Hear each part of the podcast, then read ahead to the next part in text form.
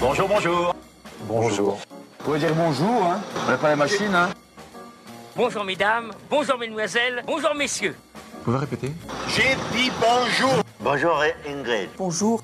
Bonjour à toutes et à tous, j'imagine que la plupart d'entre vous m'écoutent depuis chez eux parce que vous n'avez plus rien à foutre dehors. Et oui, un second confinement, et c'est pas le moment de déconner, sinon on nous sucre les fêtes de fin d'année. Alors on sera privé de Noël Bon allez, pour vous remonter le moral, laissez-moi vous raconter l'histoire des rats démineurs. Alors oui, les rats, pas grand monde n'aime ça, mais en Tanzanie par exemple, où des milliers de mines ont été posées durant la guerre de libération, ils sauvent des vies.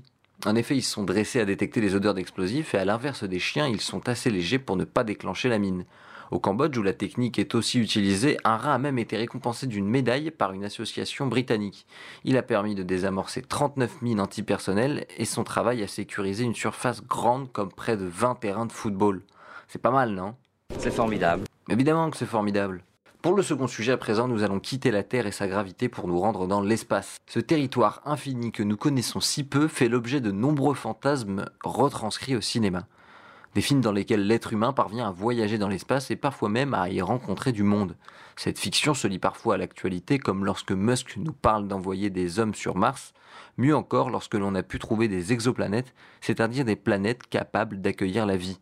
Mais est-ce qu'on s'emballerait pas un petit peu? On n'a pas de technologie euh, pour se déplacer plus vite que la lumière et on pense pas qu'on en aura vraiment avant un petit, un petit bout de temps. Olivier Lasvernias, astronome et président de l'Association française d'astronomie.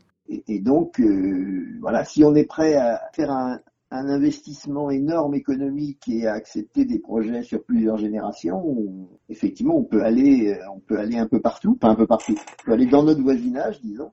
En revanche, euh, si on a les moyens économiques actuels et qu'on essaie de penser à dans notre propre génération, on va pas très loin, quoi. C'est clair. On...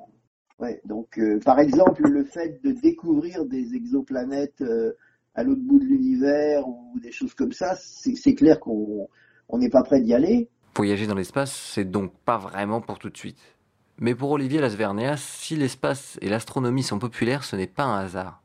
Finalement, l'astronomie passionne euh, parce que ça permet de se reposer un peu différemment les, les grandes questions fondamentales. C'est aussi important. Quoi. Et avec la nuit qui tombe à 17h et le confinement, euh, j'aime autant vous dire que regarder les étoiles, ça risque d'être l'une des rares occupations que vous allez pouvoir faire. Regardez-moi ce connard. Ouais, je sais, je sais. Bon allez, pour terminer ce numéro, parlons de Duralex. Cette entreprise, aujourd'hui en redressement judiciaire, peine à trouver un repreneur. Duralex fabriquait les verres gigognes et petit, nous regardions au fond de ces verres pour y voir notre âge. Cela permettait souvent de désigner celui qui était de Corvedo. La disparition de ces verres, ça pourrait être le début de l'anarchie à la cantine. Bah dis donc, ça va pas mieux Oui, j'exagère peut-être. Bon allez, bonjour, c'est terminé. Maintenant, s'il vous plaît. Cassez-vous. Cassez-vous sans déconner, je vous défonce.